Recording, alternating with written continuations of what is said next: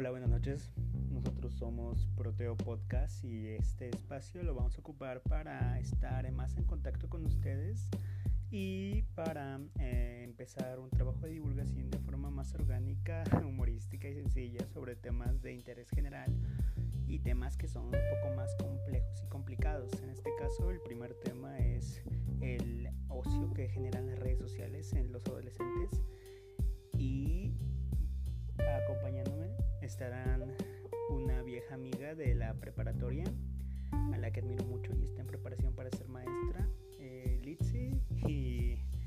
mi mejor amigo en la prepa que fue un izquierdista, Eddie, y servidor Víctor.